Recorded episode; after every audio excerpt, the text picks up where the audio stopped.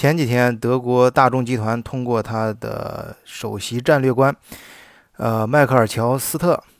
对外公开宣布，说到二零二六年，他们不再对传统的燃油汽车做任何研发的投入。呃，最初啊，我在德国报上看到这个时候，没没太当回事儿，因为这样的新闻类似的啊，这种。关于德国新能源汽车开发这方面，啊，我在前面节目也讲很多，这种我就觉得是可能大家习以为常了。但是我发现这几天啊，国内啊这个圈子里对这个新闻的炒作非常的激烈。首先，传统派认为这些东西都是啊人为造出来的，根本不需要存在的一些呃概念啊，就是杞人忧天啊，完全是杞人忧天。啊，甚至攻击他们是在贩卖焦虑，而这个就是我们也用媒体这样词啊，就叫这个国内的造车新势力啊，这些人呢，称这些传统的人啊是在装睡啊，是在掩耳盗铃。这个电动汽车、新能源汽车以及自动驾驶等等，这不仅是大势所趋、不可更改的这个趋势，而且还会加速到来。当然还有很多持这个比较中中立的一个观点啊，就认为这个，呃，趋势呢虽然存在，但是这个时间可能没有大家想象的那么的急迫啊，或者说这个对这个当时这个大众宣布这个二零二六啊，这个这个这个这个年份这个时间点这个 deadline。啊，表示怀疑，因为之前也出过类似的这种各种各样的，说到了几几年就怎么怎么样了。但实际上，你想关系到很多人具体的就业啊，具体家庭，你身边的朋友是吧？你就不可能说是一下子就怎么怎么样了啊。但我呢，呃，作为做这这个在多个视角，咱们做这个节目呢，我想更多的是关注一些新闻它背后的东西啊，就是我们那个。不太就是说能够说这个东西到底对还是错，但是呢，这个影响力我们发现它的影响力确实非常大。这个新闻呢，呃，确实是出自大众集团的这个比较官方的声音。我呢也专门查了一下，这个新闻最早呢是在德国十二月四号的 Handelsblatt。Handelsblatt，Handels 德语就是那个呃贸易商贸啊，Blatt 就是这种呃书页啊什么的，就是类似于商报吧啊。我看媒体上有翻译成商报。乔斯特呢，他之前其实在德国媒体上也露过面，是属于之前是在好像二零一五年以前是在那个呃斯柯达，也是大众集团的重要的一个子公司啊，呃在斯柯达在在在做，然后。呃，知道那个前前两年，大家知道那个柴油排放门事件，这个德那个大众的集团也进行了换血啊，管管理层管理层换血。这新上来的迪斯啊啊是非常锐利的这个改革改革派，我们称他改革派啊。那这个新闻呢，肯定呃这个呃乔斯特肯定不是说他自己呃想想怎么说就怎么说啊，这个这个事情肯定是得代表了。呃，德国大众集团，而德国大众集团呢，以它在行业中目前的地位，啊，确实也代表了汽车工业界的一个，我们称之它一个焦虑吧。呃，那么它的焦虑具体表现在哪些地方呢？我们通过这个新闻啊，通过我们也刚才说的这个国内汽车圈目前的这个争论啊，我们今天就跟大家聊一聊，我们分析一下这个新闻背后到底折射出哪些东西。呃，尤其是也是我个人非常关心的，对于我们每个人来说，啊，跟我们有关的啊，其中有没有一些商业机会啊？也就说白了，咱有没有发财的机会？所谓乱世出英雄吧，啊，那我们今天就来看一看这个二零二六这个数字，它的背后到底是什么？换一个视角，也许世界大不一样。以德国视角。晚醉为你评说天下事。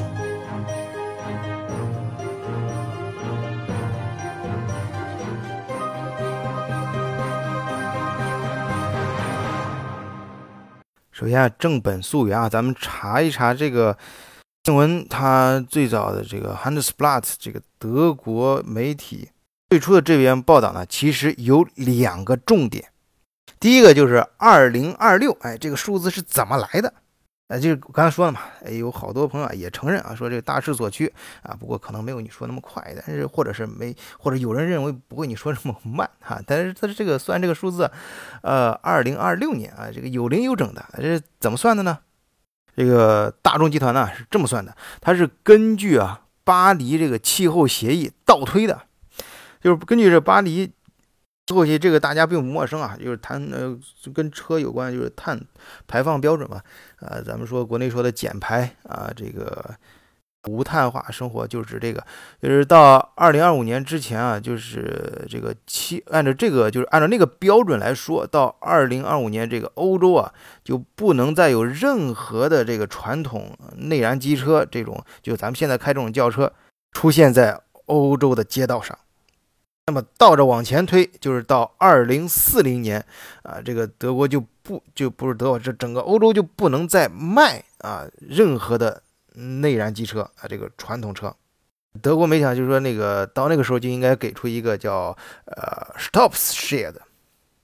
叫 Stop Share 的啊，这个就是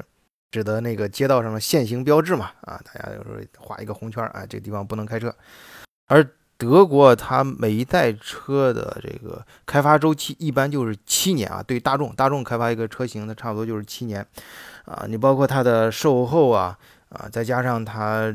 呃维修等等一些嗯相关的服务，那倒着一推呢，就是二零二六年啊，不再投入就是任何研发在在这个传统汽车上，这个事情呢，它不仅说是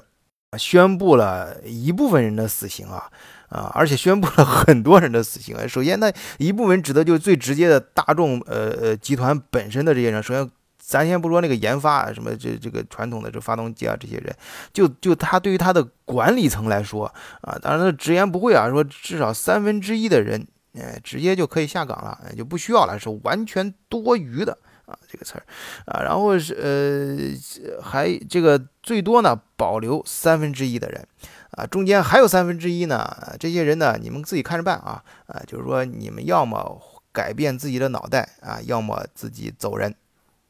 对，关于这件事啊的影响以及后续，呃，大众集团要做什么啊，怎么做啊，就是这个原始最早的这个新闻的第二个重点啊，就是说这个大众集团。在未来的五年内啊，要对这个电动汽车、自动驾驶啊，还有这个数字化啊这方面啊，投入将近四十四个 million 欧元啊，就是四百四十亿啊欧元。那相当于人民币呢，根据现在接近一点一一比八的这个汇率来计算的，就是四百二十八，将近。嗯，三千亿人民币，其中呢，三百亿欧元呢是确定啊是要用在这个电动汽车开发上。从二零二零啊不是二零二二年开始啊，这个大众在汉诺威和这个埃姆登的工厂啊将开始生产啊 e auto 就是电动汽车。然后与此同时呢，在东欧，他们也会新建很多新的工厂啊，因为老的有时候改不好改嘛，啊，就直接建新的啊，生就是为这个电动汽车服务的。除此之外呢，他们还会在茨威考啊这个地方，这个前段时间出差做这个参观入场化，就是呃入场物流的时候去过那个车厂。是东欧一个小镇，很厉害啊！就是在莱布尼茨，就是呃开普尼茨附近啊。我前面节目里面讲马克思的时候讲过这个地方。呃，那个那个茨威格，其实离那不远的还有一个格劳号啊，那个都有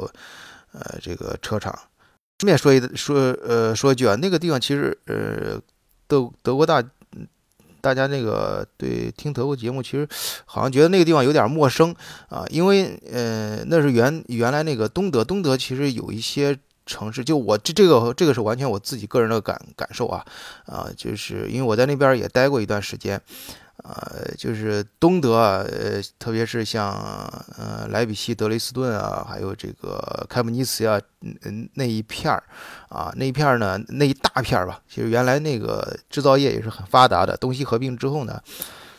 很多一些嗯大公司，就原东德大公司被西德给兼并了，然后直接人家就等于说，其实好多说白了就是自己竞争对手把把它给兼并了嘛，然后直接把它关掉啊，然后那西德原来的大资本家就会在市场上就进一步拿到这个垄断地位嘛，呃，但是现在过了东德和这种八几年到现在有呃三十年了啊。三这将近三十年了，就是现在，呃，就可以说是从十几年前开始，那个地方就开始重新恢复啊，恢复一些呃生产。我想这里说是什么呢？就是原来那些地方啊，就是制造业非常厉害，就是这个人，呃，各种环境吧，啊，就造就了他这个呃这种这种制造业的这种精神啊，所以所以呃这个。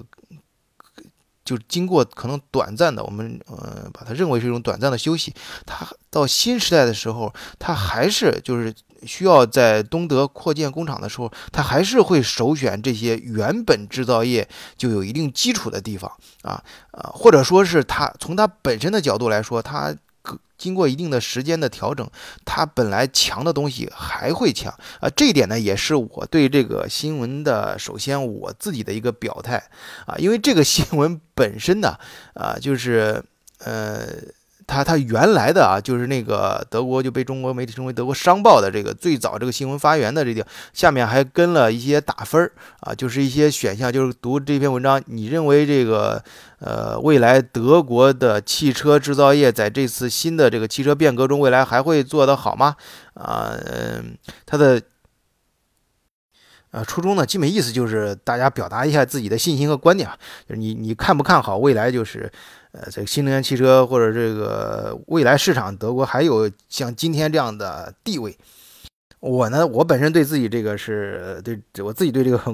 问题是持过呃是那个呃肯定的态度啊，因为就像我刚才说的，呃，我相信就是我们以前也看过，我就我不知道有没有朋友看这个这个话肯定暴露一定暴露一定的年龄啊，有有些朋友听听友听的时候，就是你有看过《神鞭》那个。电影就是很很老的了，八几年啊，我小时候啊，觉得那电影真的，呃，我就看过一遍，但是印象特别深刻啊。就是里面一句话，虽然老子鞭没了，但是神还在啊。呃，以前老子是神鞭啊，就是清朝时候留那个大辫子那个鞭啊，然后现在是神枪手啊，鞭子没了，现在神枪手，枪啊照样是打的特别准啊，就跟当年的鞭子一样神。我觉得。德国只要保持这种锐利啊，尤其是我在前面讲也都，德国是全世界就是德国企业是非常重视研发和革新的技术的啊。其实我觉得它的相比之下，它的工匠精神还倒是其次啊。它的非常重视对这个非常敢投入，就在德国好多就是这一块儿，呃，有朋友也咨询嘛，到这边收购企业什么的。其实德国收购之后发现，呃，是很好的东西，但是好像盈利啊还没中国企业挣得多呢，就是他们。就挣来的这个每年的利润将有很大的部分会投入到新的研发当中，所以它的实际到手的这种利润并不是很高。我觉得有这种机制啊精神，我在这种情况下啊，我我我个人还是比较呃看好呃德国汽车的未来。我相信在变革之后啊，新的这个德国汽车呃，它保持这种呃这种精神吧，应该。应该照样会做得很好。那么我们看一看这最初这篇报道，大家就是读者就大家对这个事情的看法是什么呢？它当然上面是分了呃两类人啊打分，但是我看两个趋势差不多，我综就是相差数字都不大。我综合了一下，呃呃综合了一下这个这个两类人的这个比例啊，我给出一个，它分成三。嗯，三个答案吧，啊，我分别这三个答案，我综合了一下，给出这三个答案的比例啊，啊，就是这个，呃，三个答案，首先就是肯定啊，否定以及中立啊，就是我不知道啊，表示迷茫。呃，第首先这个肯定呢是大约百分之六十啊，我说我是综合的结果，百分之六十的人，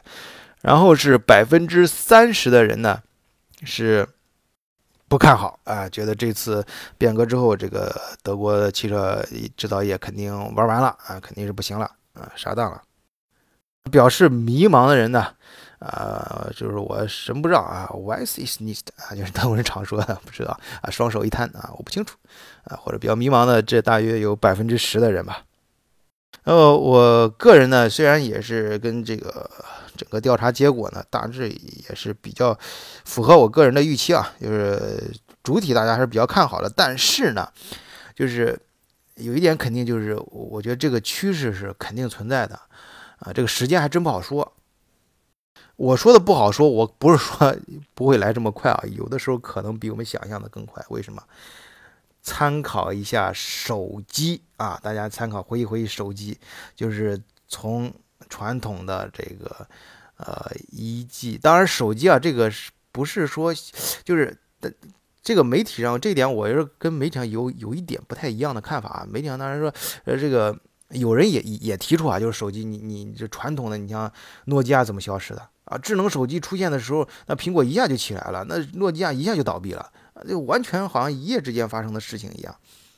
现在传统的这种内燃机车往未来啊智能化汽车革新转变的过程啊，是不是也会像这样啊？这一点呢，我觉得首先我们看手手机也是这几天 炒的比较热心啊。这个一个，你看一 G、二 G、三 G、四 G 到未来的五 G，我们现在正在用的四 G 嘛，三 G 跟四 G，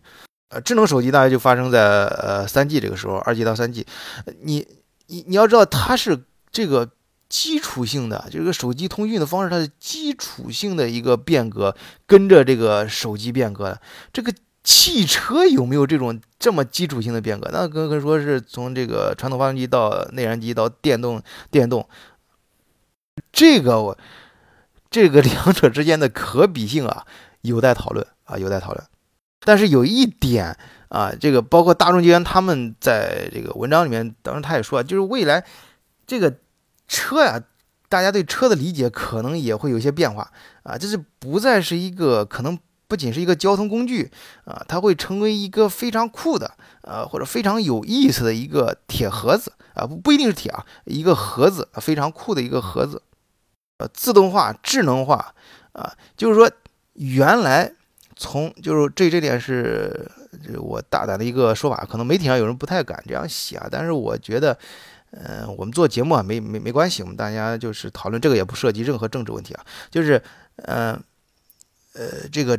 是传统的这个手机到智能手机啊，这只是就是手里面这个东西啊，你大家可以想象这个变化给你带来了生活的革新有多大。它，但是它跟即将发生的这个车车的这革命啊，还是小巫见大巫。它车啊，你想从以前单纯的代步工具啊。到变成一个完全智能化的空间，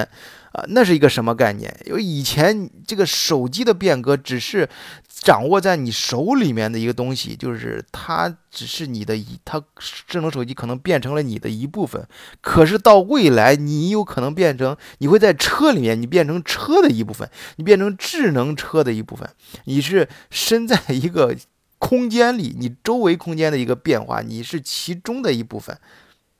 所以我担心的，我我我可能提出，这是我比较大的事。之前这个手机从传统手机到智能手机，可能是人对物的一个改变啊，可能是是我们是包括我们说的物联网啊、工业四点零什么的。可是未来这个汽车到未来新能源汽车、下一代汽车的出现。那可能是周围你所我们人所在的这个空间对人的改变啊，我觉得到那时候不是这个车的变化有多大，我担心我更感觉更好奇的是到时候人的变化有多大。好，我们这个简单打开了一下脑洞啊，稍微放放飞一下，然后回来我们接着来想跟我们个人有关的一些事儿。呃，首先这个大家肯定想的最多的就是这中间有没有什么发财机会啊？呃，当然这个事儿啊，对于德国主机厂，大家比较喜欢德系车的这个呃都比较熟悉啊。这个你像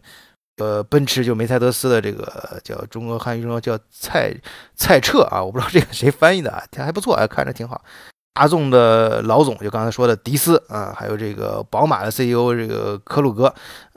这人呢在。的新闻大家可能都经常关注，在在是上呃，在就在我在德国德国本身啊，你像十一月、十二月这这俩月，德国对他们，包括我我记得上一节目讲那个默克尔啊，默克尔那个事儿，呃，不是默克尔，就是我不是说他他他上一上一期节目讲他离任那个事儿，是说他在他之前啊，他说这个二零二零年要一百万辆车这事儿嘛，后来改成二零二二年啊，他呃说往后推了两年，他他不是说他主动想推两年，是他没办法，就刚才是是把这不是这仨这仨哥们儿是是这个宝马奔宝马奔驰呃大众，这是德国。最呃最最厉害的，就是也是最大的三个，在全世界应该也是可以说是举足轻轻重的三个汽车造车集团吧。啊，把他们这仨哥们儿叫过来，就是也也是整天批啊，说你这玩意儿这不行啊，你你你现在这个性能啊，你你你你你离那个特斯拉还差得很远。不知道他们秘密的搞没有，反正就现在对外公布的车型差得很远。这这我这，所以说这默克尔搞的也也也很没办法，把自己制定的一百万辆车这个计划啊，这后来他妈变成个段子了，我操，都都整白说了，就都都往后推两年，说你们得赶快弄。呃，熟悉汽车行业知道，他们指的就主要指的是这个 T one 啊，你他因为他其实还有 T 二呃 T 三这种。围绕在主机厂 T1 指的就是主机厂嘛，它指的就这几个主主要，你得赶快动起来，然后带动的，你像带动 T2、T3 这种，你其他的相关的供应商啊，也要发生呃，也会发生相应的变化。它这个变起来呀，非常难。你想，它要改，首先是它自己的投入什么就非常大，那改一条产业不是说着玩的。这个主机厂更像是是一个平台啊，就像是苹果手机一样，它。就是设计整个它手机平台就行了。那那它平台对应的后面是一整条产业链啊，这个平台各个的各个地方的供应商，软硬件供应商、软件供应商。车上面，咱咱就不说像那个像我们前面专门还讲过那个 CF，就是在弗里德西哈芬那个地方的那个企业啊，很很牛的德国企业。呃，对汉汉语好像叫采福啊，这这这个熟悉汽车人肯定知道，它这种传统动力，这种车里很核心的啊，包括。嗯，博士啊，就是 Bosch 这个各种关键的汽车电子部件，它的你像咱可能不太知道，像像这个安全气囊奥奥特奥特利夫啊，像座椅这个弗吉尼亚海拉的车灯啊，音响系统哈哈曼卡顿啊等等啊这些呃相应的一系列的啊，你都要发生变化，因为它不是说。单独的，你你你就说我这个你这个总总总厂这你改新能源了，我这比方我生产座椅的，我就，呃，我反正你你怎么地，我都是这个座椅啊，那可不是啊，它因为它总线系统也在发生变化，那你对应的你跟这个总线之间的这个顶上的收呃接收呃收发器，就是隔离收发器，我我这段时间正在研研研究这这个，呃这个东西你也得变啊，这是其实啊，你相应的跟这个系统跟这个平台。连接的这一部分，以及这个整个这个系统平台变化之后，啊，你所要做的调整，以及你能不能开发一些新的功能啊，那这些都是巨大的变化啊。当然啊，换一句话说，中间也有很多商机啊。各位朋友，那肯定估计也要诞生出一些新的百万富翁、新的创业公司啊、新的独角兽，甚至是。有些朋友说，那我不懂技术啊，我这也不懂汽车，这个跟中间，呃，这这这没没我什么份儿啊。但是就像我刚才说的，你脑洞再开一开，你你不用，你不一不一定要围绕这个汽车的变化做文章啊。你想想这人会发生什么变化啊？你人要适应这个变化啊，呃，跟人有关的，你你总懂吧？那本身咱就是人嘛，你生活在这个过程当中，你自己感觉感觉，哎，说不定也有一些机会。哎，那么好，今天关于这个呃主题呢，我们就暂时讨论到这里，谢谢大家，再见。